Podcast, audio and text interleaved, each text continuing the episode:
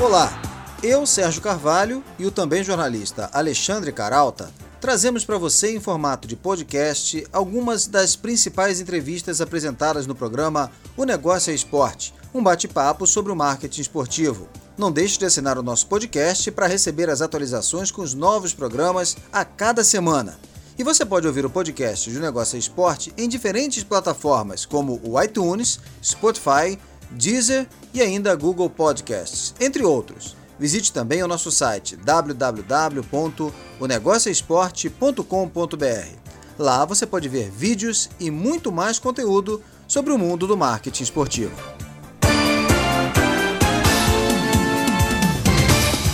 No episódio de hoje, nós vamos relembrar uma entrevista gravada depois da Copa do Mundo de 2014 no Brasil. E quem não lembra daquela Copa, não é verdade? Afinal, nada foi pior do que aquele 7 a 1, nem mesmo a recente eliminação para a Bélgica nesta Copa do Mundo de 2018. O publicitário Luiz Fernando Musa, CEO da Ogilvy Brasil, conversou conosco sobre a ligação entre a publicidade e o esporte, destacando casos e também a tendência desta plataforma para divulgar e promover as marcas. Seja bem-vindo a mais um programa O Negócio é Esporte hoje com o entrevistado Luiz Fernando Musa, CEO da Ogilvy Brasil.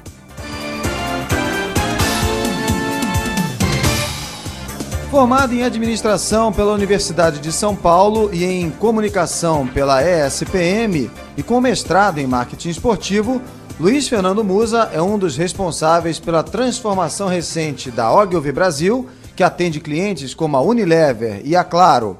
Em 2005, se tornou diretor-geral da agência e em 2011, ano em que foi eleito um dos melhores profissionais de comunicação do país, Musa se tornou CEO da Ogilvy Matter Brasil. É, Musa, é um prazer ter você aqui no Negócio Esporte. Ah, eu que agradeço. Bom falar com falar de esporte e falar em espaço que bota o esporte para cima, é isso aí. Legal, Musa. Para começar esse, esse papo, né, eu quero lembrar a Copa. Né? Apesar da lembrança frustrante para os brasileiros aí no mérito esportivo, o Mundial movimentou em publicidade cerca de 7 bilhões de reais aproximadamente, aí, quase sete vezes, por exemplo, o custo da reforma do Maracanã. Isso é emblemático, ou seja, o nosso futebol anda mal nos gramados, mas bem na publicidade?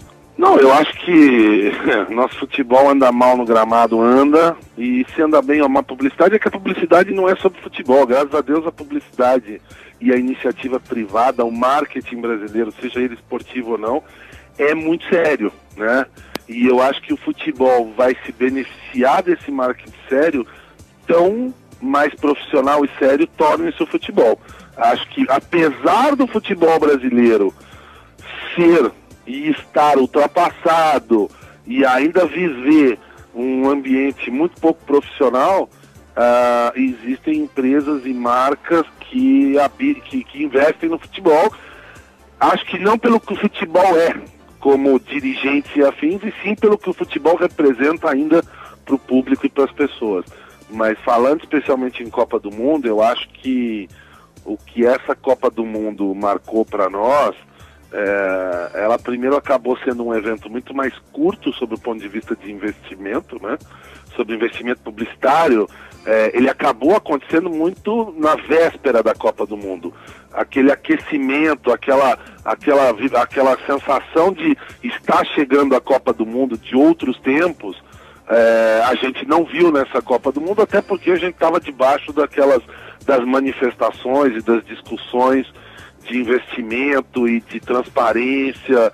É, então, tanto que você olha o tipo de comunicação que a maioria dos anunciantes fizeram, foi muito mais convocando e falando para as pessoas, para torcer pelo Brasil, muito menos sobre o evento Copa do Mundo em si, muito mais sobre o vínculo da seleção ou do país, já que estamos jogando a Copa. Então eu acho que, que o futebol sim vai mal, é, dentro e fora das quatro linhas, mas eu acho que o mercado de comunicação é sério e procura ser profissional investe com muita dificuldade e sofrimento ainda no futebol, pelo que o futebol representa para o Brasil, né? Esporte no Brasil é futebol. O resto, com todo respeito, vem. É, quer dizer, o resto é esporte, futebol é outra coisa para o brasileiro, né? Pois é, o futebol, apesar dos resultados ruins na Copa do Mundo é, e de uma média de público no Campeonato Brasileiro de, no ano passado de 13 mil, inferior até a média de público da, da, do Campeonato Americana, exa exatamente, apesar disso, dizer, o, o futebol ainda é, resiste no futebol aquela, aquela aura, né? De, de, encantamento, ainda, ainda move muita paixão e tal, mas isso não resiste. Não resiste. A sensação que eu tenho, a gente estava falando um pouquinho antes aqui do tempo em São Paulo e da ausência de chuva, né? Já tem uns 3, 4 anos que a gente escuta da crise nas represas de São Paulo, do Cantareira, do Guarapiranga, que a gente escuta, ah, tá baixando o nível, tá baixando o nível. A sensação que eu tenho é que a gente fala das mazelas do futebol e um dia nós vamos acordar e vamos descobrir, que o 7 a 1 não bastou, né? Mas nós vamos acordar e descobrir que o futebol brasileiro secou. A sensação que eu tenho é um pouco essa, entendeu? Com o futebol. O futebol é tão grande e é tão emblemático no Brasil que ele vem resistindo à má gestão e a mal a tudo de ruim que, que, que, que ele tem, ele é tão bom, tão incrível e poderia estar numa situação que obviamente não está, é, mas eu tenho a sensação que um dia a gente vai acordar e descobrir que perdemos de 7 a 1 na Copa do Mundo para a Alemanha, entendeu? É. As pessoas, é, né? É. Já secou. A gente só não quer ver. Agora, é, você já falou, oh, Moza, aí, que, e, e, a gente concorda com isso, que a comunicação, a publicidade brasileira é muito competente, né?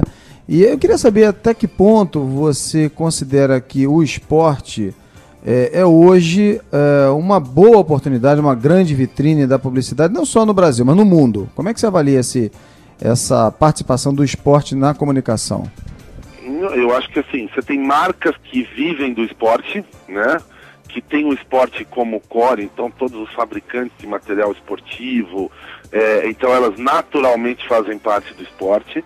Agora, o esporte, é, é, é, ele gera ídolo, ele gera emoção e, e, gera aprendizado, né? Você tem grandes vitórias, grandes fracassos, tudo que mexe com a emoção é um território fértil para as marcas. Então, assim, para aquelas marcas que não necessariamente são marcas do mundo do esporte no sentido pro, pro, elas produzem material esportivo, bola, raquetes, né? todas as outras elas têm que olhar o esporte como uma plataforma de eventualmente estar entregando uma estratégia daquela marca, entendeu? Então eu acho que assim o esporte é um dos terrenos mais férteis como plataforma de marca, por quê? Para uma marca atuar, porque ele mexe com paixão das pessoas, mexe com emoção, Uh, então é um assunto absolutamente relevante para qualquer segmento, né? É, gente... Para o jovem, para a criança, para o adulto, para o mais, mais velho, uh, é, para o homem, para a mulher, em diferentes níveis. Então o esporte é, uma, é, é um assunto relevante, e os diferentes esportes, dependendo da modalidade nesse ou naquele país, mas não importa, o esporte como um todo é assunto da vida das pessoas.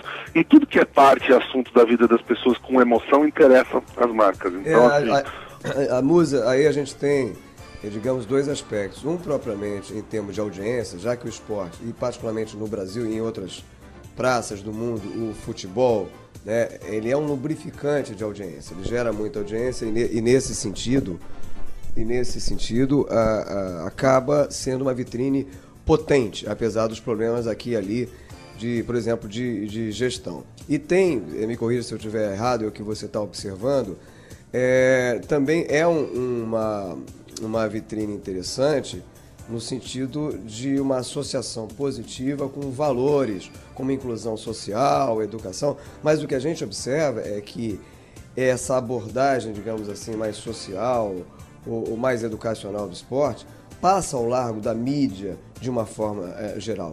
De que maneira, então, eu te pergunto, a publicidade, as agências, de uma forma geral, podem incentivar, lembrar a importância do esporte também nesse sentido educacional e social?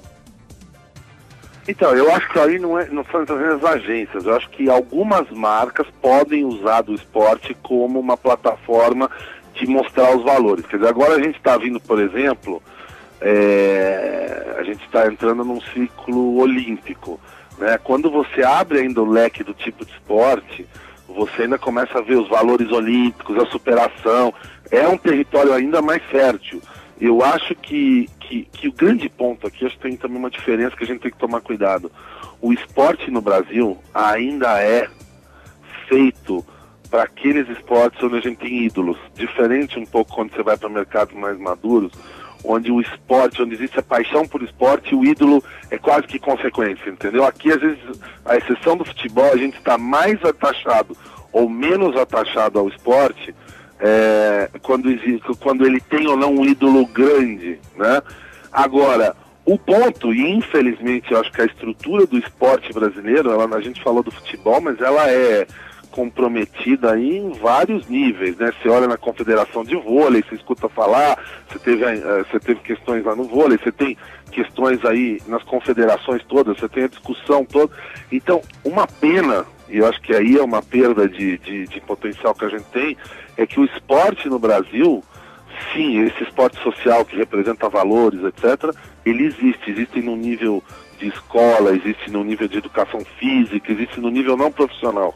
Porque a partir do momento que você passa, se deixa de ser amador o esporte, para passa a ser algum tipo de profissionalismo, pelo menos os exemplos que a mídia nos traz do esporte, eles, o esporte serve como um, um, um, exemplo muito ruim, quase que reflexo do que a gente vê em política, né? Eu acho que isso atrapalha um pouco o desenvolvimento do esporte como um todo. Então, assim, não, é difícil falar o que vem primeiro, o ovo ou a galinha aqui, mas eu acho que parte do não desenvolvimento do esporte, por um lado, é porque está muito judiado o esporte em todos os níveis, principalmente nesse nível quando ele deixa de ser amador e você tem envolvimento de confederações aí no meio e, e, e o tipo de falta de transparência de uma gestão esportiva mais profissional e mais clara, né?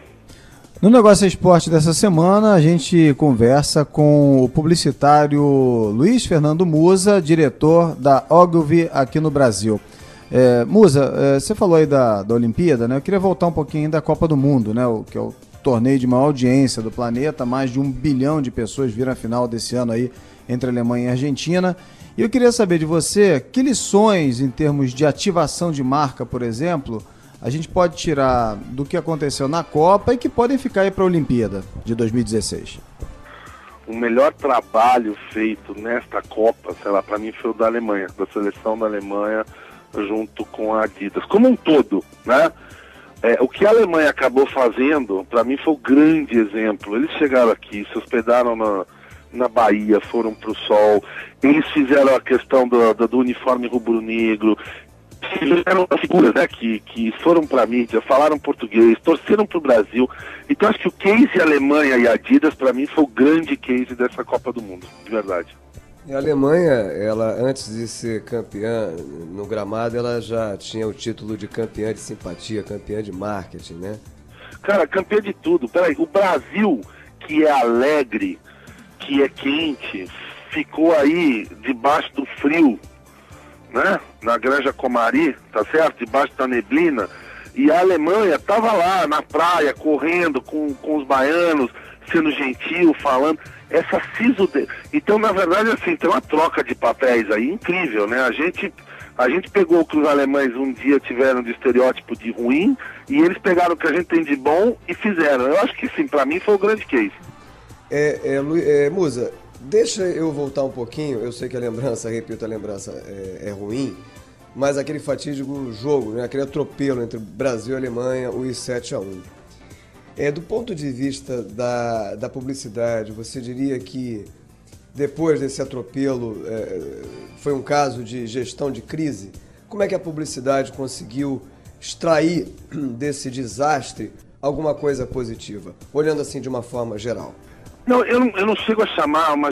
Não, assim, acho que quando você está patrocinando a seleção brasileira, um evento como Copa do Mundo, e você está mexendo com, com com a seleção, você sempre considere, você está sempre preparado por uma eventual eliminação e por uma eventual derrota.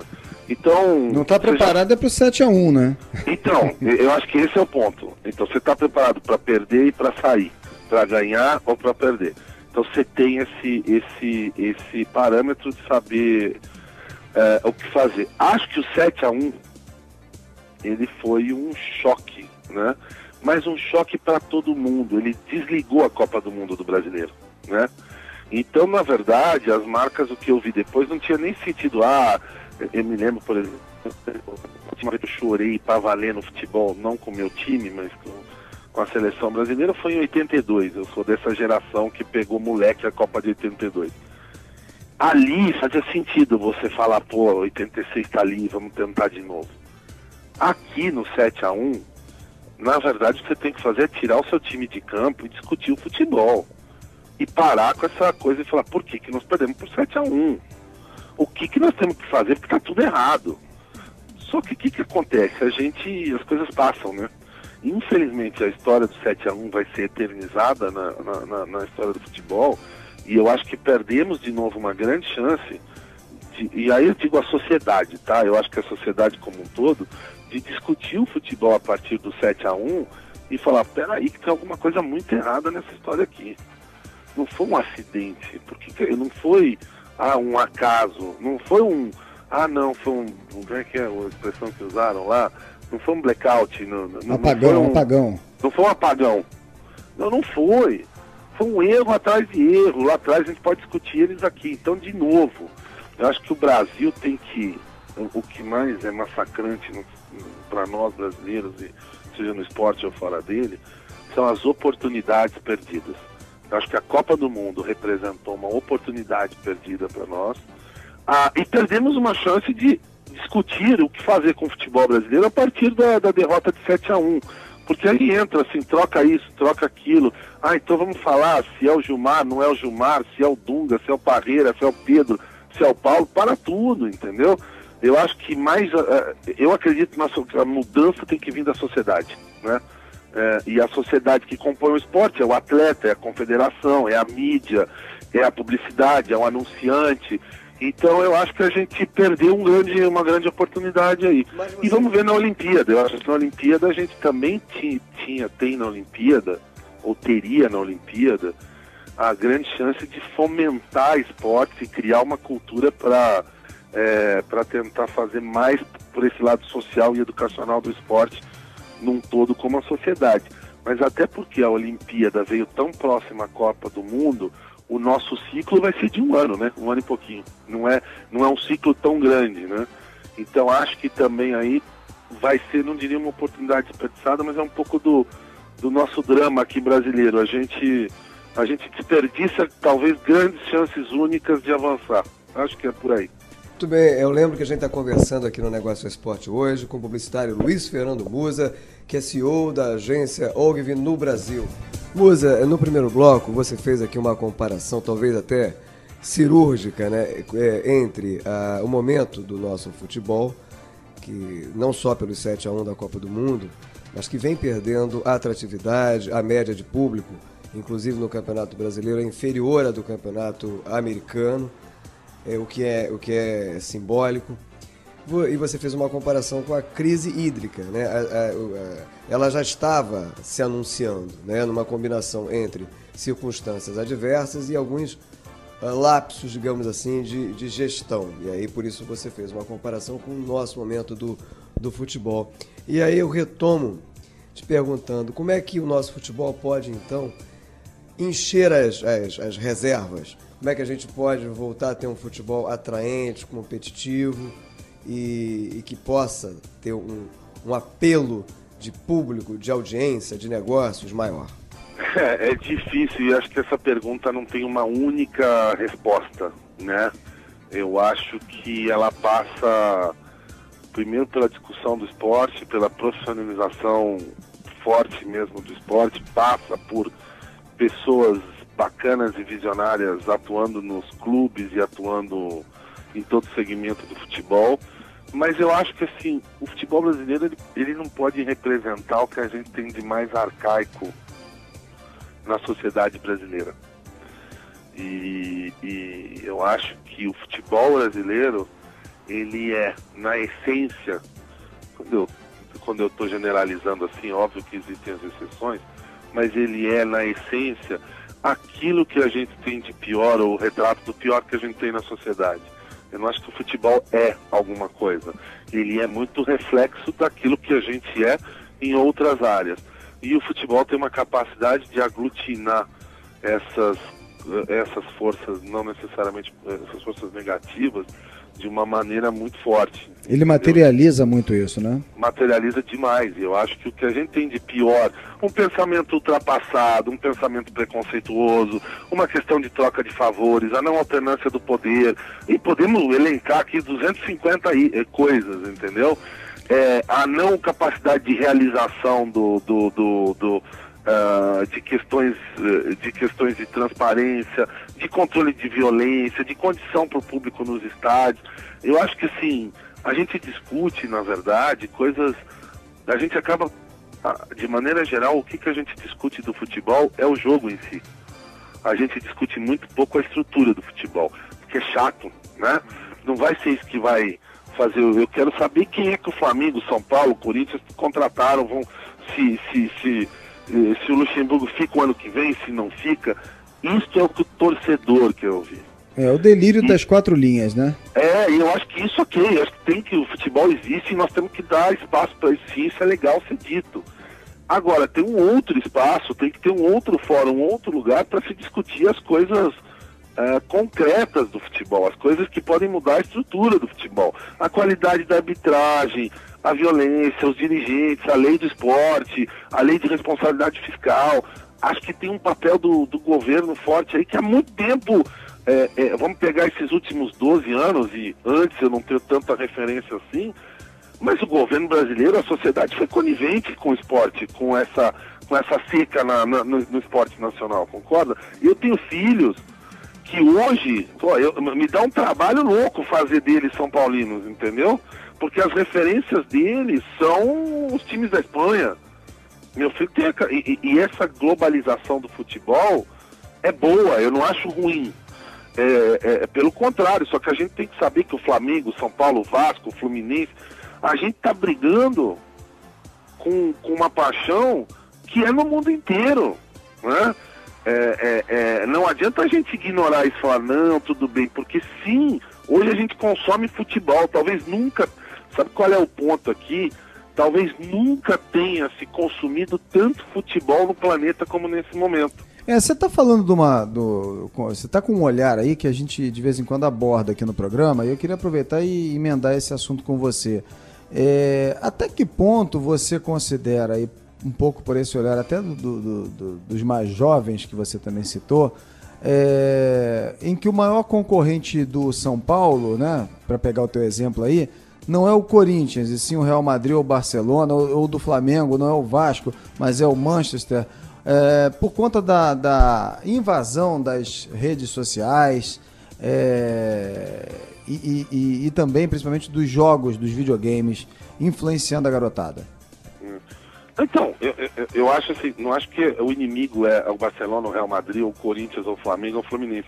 Eu acho que a gente tem que ter a consciência que se eu sou dirigente de um clube hoje, se eu, eu sou São Paulino, você pode ser, enfim, eu sou presidente de São Paulo. Eu tenho que saber que para eu sobreviver, o futebol jogado aqui, a minha marca São Paulo, precisa concorrer com a do Barcelona e do Real Madrid. Eu estou disputando o coração no mundo inteiro. O que é ruim. E você acha que é, hoje não tem, é, essa, tem não tem essa visão, né? Não, acho não, a gente tem uma visão míope que basta eu ser melhor que o meu vizinho que está ótimo. É, se tivesse ótimo, era até bom, né? É, então, mas nem isso, né? Vamos nivelar, nivelar por baixo. É provinciano o futebol brasileiro. É provinciano. Então, assim, é, é, de novo entra naquela coisa que eu comentei aqui. Nunca se consumiu tanto futebol no planeta. Tá certo? Os Estados Unidos, o maior mercado do mundo, passou a consumir futebol nunca se consumiu tanto. Volto a falar. A própria China. A própria China. E cadê os nossos clubes com essa ambição?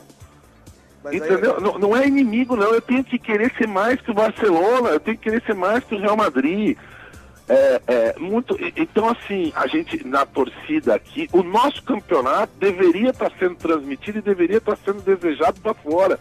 Mas a gestão do futebol, ela é absolutamente amadora, ela é absolutamente arcaica, ela é absolutamente. É, é, é, não sei nem tímida, né? Tímida. Não, não é nem tímida. Se fosse tímida, tímida não é um defeito, é só uma, é uma ausência de ousadia a timidez. Vai não, né, eu, eu acho que a nossa gestão do futebol ela é velha, ela é ultrapassada. E qualquer pessoa, e, e, e fora que E qualquer movimento que busque uma discussão diferente, ele é absolutamente rechaçado. Seja lá por quais motivos. Então, assim, é muito difícil quebrar essa lógica, é muito difícil. Por isso que eu fiz a analogia lá. A gente vem escutando, o futebol brasileiro cai. Um dia nós vamos acordar e não vai ter água. Você vai virar a torneira e não vai ter água. É, eu, acho, eu acho que assim, Sérgio, é, além de me corrigir se eu estiver errado, Musa, você como CEO da Ogvi aqui no, no Brasil, você acha que o principal obstáculo para o crescimento publicitário, para o investimento maior no esporte, particularmente no futebol, é ainda um ambiente no qual a, a confiança não, não é forte? Não, zero. Eu vou te dar um exemplo. O anunciante hoje compra e sabe o que ele está comprando. Ele espera retorno, ele tem métricas, ele, ele tem objetivos. Quantas vezes você senta para negociar com um clube de futebol, com uma federação, uma enfim, é, é, é, sem citar um, sem dar um exemplo específico, você não tem garantia na entrega. Você não sabe necessariamente o que você está comprando. Tenho direito a isso ou não tenho? entendeu? Não existe uma clareza. A, a, as empresas hoje não querem só comprar o awareness, ou seja, só a minha marca aparecer no jogo de futebol. As empresas querem hoje relacionamento, querem criar um vínculo com a torcida, querem criar um vínculo Emoção, né? É, é, querem fazer relacionamento, querem fazer outras atividades, querem usar o esporte para ter uma. E, e, querem mensurar coisas. Mas como é que você faz isso, bicho? Mas ainda está muito naquela, naquela onda de, ah, eu tenho aqui um espaço eu vou expor a sua marca aqui, sua marca vai ficar visível, quando na realidade a, as marcas, as, as, agências estão em outra, né? É, é, é, outra história. Então eu acho que as áreas de marketing, por exemplo, dos principais clubes do país, ela é muito, ela é muito incipiente ainda.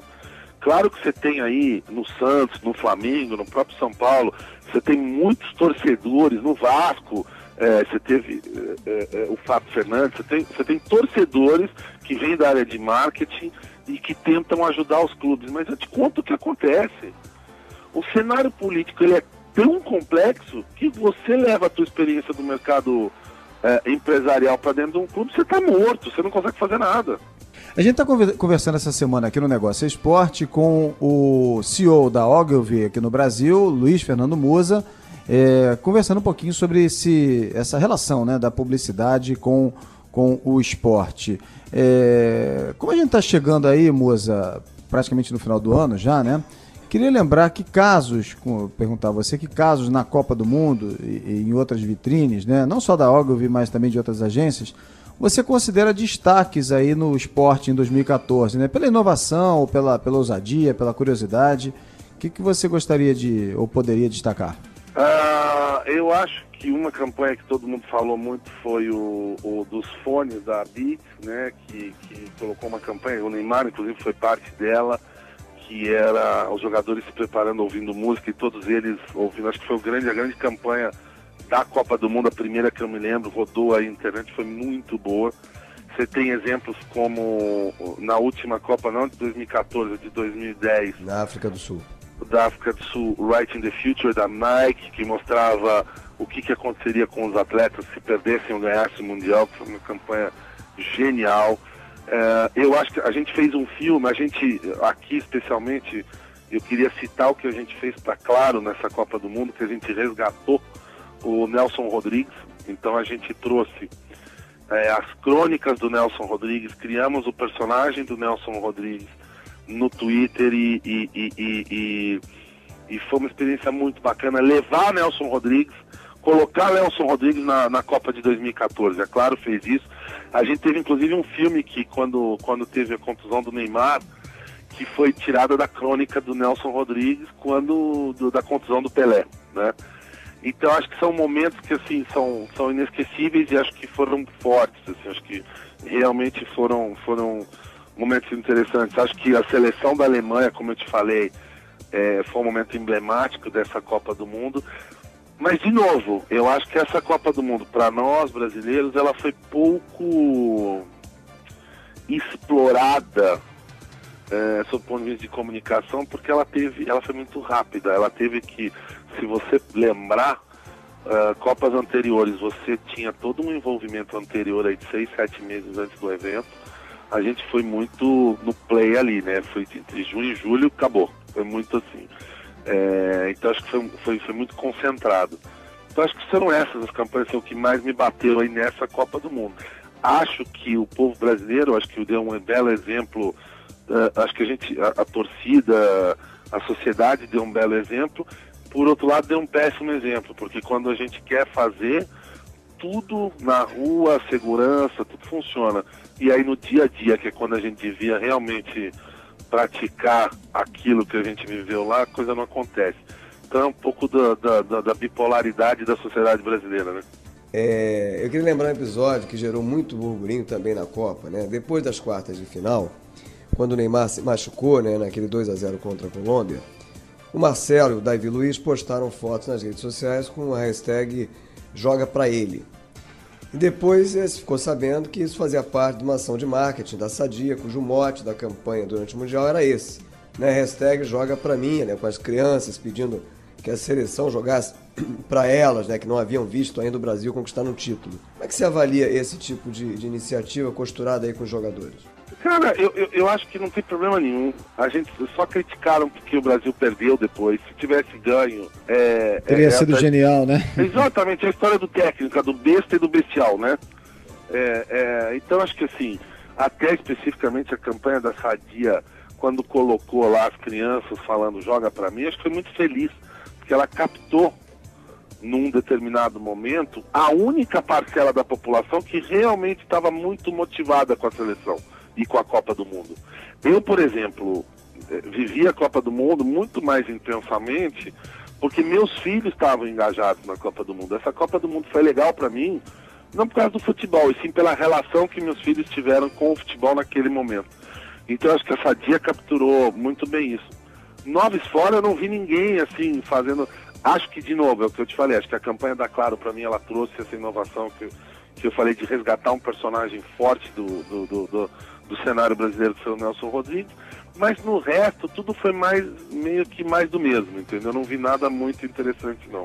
Musa, é, em abril desse ano, é, na partida entre Barcelona e Vila Real, teve aquele episódio triste, né, de racismo contra o Daniel Alves em que a torcida jogou uma banana na, na direção do brasileiro. Né? Ele comeu a banana, o caso repercutiu no mundo inteiro e logo depois o Neymar lançou a campanha com aquela hashtag Somos Todos Macacos, né? que gerou uma certa polêmica. Né? Uns eram contra, outros a favor da campanha e logo depois descobriu-se que a campanha era, na verdade, uma jogada de marketing da, da agência Loduca. É, até que ponto essas iniciativas de oportunidade podem virar um tiro no pé, hein, ô, ô Musa? podem. Eu acho que o tema, o tema racismo é sério, né? E é super complicado a gente falar nisso, porque não é o futebol, né? Eu acho que quando um indivíduo desse vai para o estádio levando uma banana, a sociedade é racista. Então você tem que tomar cuidado para ver como você lida com isso. Eu não acho que o, o, o, hashtag somos todos macacos ou não somos, o que aconteceu depois, foi um tiro no pé ou não. Eu acho que de novo levantou uma bandeira, deu uma resposta, para alguns não funcionou, porém para outros funcionou e eu acho que a gente tem que aceitar os dois lados. Chamou um o tipo assunto, né? Assunto Chamou o assunto. Nunca vai gerar uma unanimidade.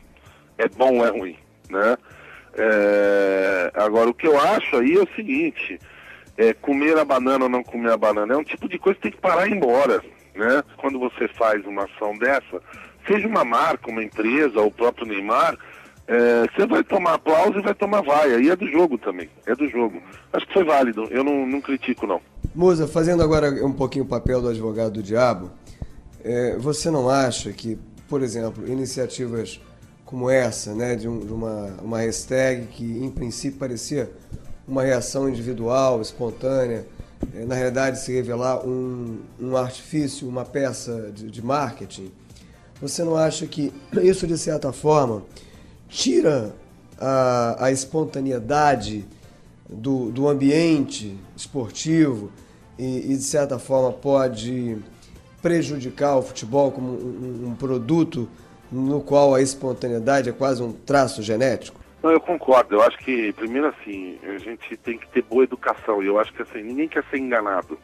É, é muito ruim quando o consumidor na outra ponta, ou o, teu, o cara que está te ouvindo, é o, ou é o receptor daquela ação se sentir enganado ou ludibriado. Daí que a ação tem que ter, daí, daí que você tem que ter muita sensibilidade para entender isso e para, na verdade, mesmo quando você revela que é uma ação de marketing, aquilo tem uma, sacado, tem alguma coisa que o consumidor fala, pô, genial isso aqui, a reação é outra. E não que desperte uma reação, uma reação de, pô, fui enganado, que tremenda sacanagem. Então o marketing não é um exercício de vale tudo e pode tudo.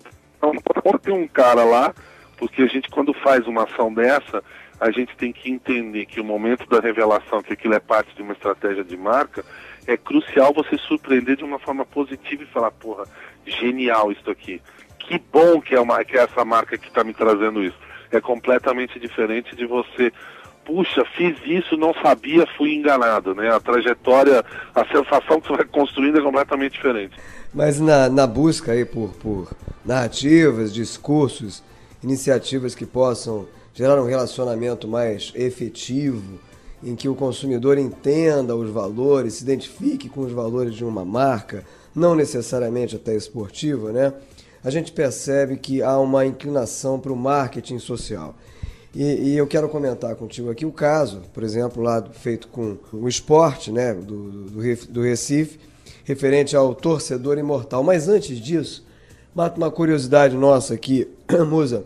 Como é que foi a, essa criação, essa lembrança do Nelson Rodrigues na, na Copa do Mundo? Como é que vocês tiveram essa, essa sacação de, na, ali naquele momento inserir o Nelson Rodrigues? Conta um pouquinho desses bastidores. Foi muito legal o seguinte, eu, eu conheci, eu, eu recebi aqui na agência, muito antes da Copa do Mundo, a visita do Maurício Mota, neto do Nelson Rodrigues. O Maurício tem uma empresa de conteúdo, uma produtora nos Estados Unidos, tem uma é, um pedaço deles também trabalha no Rio de Janeiro. E o Maurício, além de publicitário, é neto do Nelson Rodrigues. E ele estava aqui conversando comigo sobre um outro projeto. E ele comentou, não, as crônicas, está aqui o Pátria de Chuteiras, eu estou querendo, eu tô querendo ver se esse acervo serve para alguma coisa. E não tinha campanha, não tinha nada. Eu falei, cara, eu acho que isso vai interessar. Ó, eu, eu sei que eu vou ter que criar uma campanha de Copa do Mundo para Claro, e eu acho que Nelson Rodrigues é algo completamente importante nesse universo. Porque ele não é um. Não, não, né? Na verdade, eu não tenho a seleção, não tenho a Copa do Mundo. Eu tinha já Neymar e Ronaldo debaixo de contrato da Claro, né? Eles eram. Tanto Ronaldo quanto Neymar eram, eh, eram, são, eram contratados da Claro. Eu falei, imagina juntar essa parada toda. E foi assim, aí eu liguei na época pro, pro cliente que falou, pô, eu falei, ah, não tem ideia, ainda não sabemos como vai ser mas tem aqui o acervo das crônicas do Nelson Rodrigues que podemos pegar pra gente e vamos ver o que a gente faz. Maravilha, acho que foi uma coisa. Aí toparam. A gente fechou essa negociação e dali a três meses que a gente foi ver como e se a gente iria usar aquilo. E aí, e aí teve uma imersão aí de. Eu sempre gostei, mas teve uma imersão da criação, do cliente, nas crônicas do Nelson Rodrigues, de como é que a gente iria usar o personagem. Acho que as redes sociais, o Twitter, a gente começou a comentar as rodadas do Campeonato Brasileiro que antecederam a Copa do Mundo, já com o personagem Nelson Explica, porque é impressionante. Para qualquer coisa do futebol, Nelson Rodrigues tinha uma frase. Então o que, que a gente fez? A gente trouxe esse conteúdo dessas frases para o futebol atual. Então, se entrar lá no conteúdo da Claro Nel, hashtag Nelson Explica, um pênalti perdido, uma zebra, uma vitória, é impressionante. O cara escreveu sobre tudo do futebol, né? Sobre tudo, toda, qualquer situação que aconteça no futebol tem lá uma frase, uma que aconteceu lá atrás também e que serviria agora. Tanto foi assim que a gente reescreveu, a gente refez o, a, o só trocou o personagem, sai Pelé e entra Neymar na história da contusão. Então foi genial, acho que foi genial. E poder apresentar para toda uma geração que nunca, talvez, tenha tido muito acesso ao Nelson Rodrigues foi interessante também. É, e, e fica também aqui é, o nosso reconhecimento, foi uma, uma sacada muito inteligente, sensível. E, e de resgate, né? Exatamente, e que teve essa contribuição de, de memória, o que mostra que os caminhos da, da, da memória, da cultura é, e da publicidade podem e devem muito bem andar juntos, né? E falando também nesse sentido, eu queria que você comentasse, explicasse, também contasse aqui os bastidores um pouco desse caso do torcedor imortal, que se refere a uma, a uma campanha de incentivo à doação de, de órgãos, né? Então a ideia é essa, né? O torcedor ele se engaja, doa o órgão e de certa forma continua em outra pessoa sendo aí torcedor, sendo imortal, né? Ou, ou, sendo imortal, né? É, você sabe que foi incrível porque é, talvez essa campanha, ela é bom, ela nasceu, ela nasce do quê? Do principal coisa que a gente falou aqui, a emoção do esporte, a paixão de um torcedor e do seu time, né? E a gente tava discutindo isso, o que que, que, que, que é essa paixão, né? Se eu pegar, por exemplo, o hino do Flamengo, fazer uma menção aí a um torcedor Flamengo, mas o hino do Flamengo, uma vez Flamengo, Flamengo sempre vai ser, é, até, Flamengo até morrer. E o ponto todo, não, a gente falou, não, não, o cara do esporte ele tem que ser, ele, ele pode até depois de morrer. Né? É, é, mas o que, que é isso? É a emoção e a paixão. Quando o cara gosta de futebol e tem um clube, quantas vezes a gente não tem aquela cena clássica do caixão com, com a bandeira do clube. Então nasceu desse conhecimento do futebol, dessa emoção. E aí falei, pô, quando é que a gente, quando a gente, se a gente pode pegar a emoção do jogo, da torcida, do futebol e traduzir para uma coisa positiva, é incrível. E o nível de adesão, de adesão, claro que foi incrível tudo, foi incrível a receptividade do pessoal do esporte, uh, o pessoal do hospital, to, todo mundo que se envolveu foi incrível no processo. E mais incrível, o esporte foi o único clube no Brasil que abraçou essa causa, para valer. Então a gente encontrou no esporte essa, essa parceria para fazer um trabalho desse. O ponto, e, e, engraçado quando esse case ganhou o mundo, tiveram caras da Nova Zelândia, do rugby, que falaram, queremos, vamos fazer isso com o nosso time lá. Por quê? Porque todo mundo viu que a emoção que o esporte torcer para um determinado time faz é capaz de mover um monte de coisa positiva. É uma tendência a gente usar mais o esporte para ações é, de marketing social. Por exemplo, o, o, Vitória da Bahia também usou uma, fez uma campanha bem interessante que ia preenchendo é, com a cor vermelha o uniforme, exatamente, né? Que era é, branco e preto, né? Isso, e aí, conforme ia aumentando Isso. o número de doadores, ele ia se enchendo de vermelho, né? Como se fosse o sangue ali repondo e tal. É, é uma tendência, então, a gente usar mais o esporte para o marketing social, ou, ou, ou Eu, eu não diria que é uma tendência, eu diria que é uma tremenda oportunidade, porque você tem uma emoção visceral ali, que você consegue mobilizar as pessoas por um clube para que elas façam alguma coisa. Acho que esse é o ponto, entendeu? É, é, eu não diria que é uma tendência. O esporte e a paixão de uma torcida, o movimento por um futebol melhor da Ambev, que dá benefício, é um pouco isso, não é social, mas ele pega essa paixão do clube, essa vontade do torcedor de ajudar. Da responsabilidade clube. também, né? E, exatamente, eu acho que eu acho que tudo isso é importante. Tem então eu acho que o marketing social no esporte tem uma outra função também, é usar essa energia e catalisar essa energia para o bem, né? E falando ainda de social, mas no caso de redes sociais, a gente sabe, né, Musa, que as redes sociais mudaram a forma de se acompanhar o esporte, de se acompanhar o futebol, mudaram o comportamento de consumo. A gente viu, por exemplo, isso muito bem na, na no estádio, na, na, Copa do Mundo, né?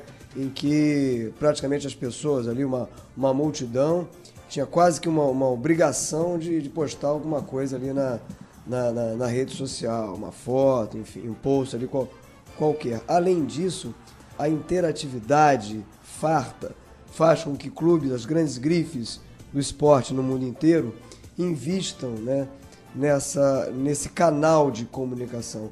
Como é que vocês, publicitários, estão enxergando é, esse movimento? E como é que vocês pensam em trabalhar melhor, ainda melhor, as redes sociais? Então, eu, eu acho que o que muda aí é que hoje o consumidor tem voz, né? Hoje, hoje você diz alguma coisa, você escuta outra coisa e como resultado disso você tem uma outra coisa. Você já não tem mais uma tela para assistir o jogo, você muitas vezes você está no estádio vendo o jogo, comentando no Twitter, olhando o teu Facebook, ou você está vendo, assistindo o jogo na televisão, vendo os comentários dos amigos no Facebook, postando no Twitter. Eu acho que isso é, isso é a realidade. Quantidade de tela que nos cercam a partir de um mesmo evento. Eu acho que um evento esportivo ou um jogo de futebol, como ele acontece ao vivo, é aquela emoção na hora. Então essa capacidade de comunicar, receber informação, jogar de volta, é genial.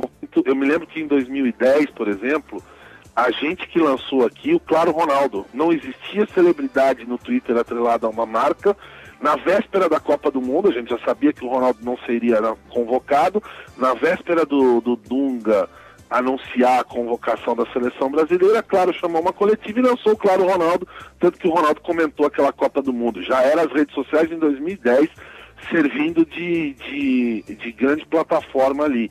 E eu acho que hoje o WhatsApp, você pega aí, você pega essa eleição, a grande mídia da eleição foi o WhatsApp, né? A grande surpresa da eleição. Não é mais foi... boca de urna, né? É boca de WhatsApp, né? Agora. De WhatsApp, exatamente. Então eu acho que a gente tem que estar atento a isso. Antes da gente encerrar aqui o nosso, nosso papo com o Musa, tá na hora do nosso.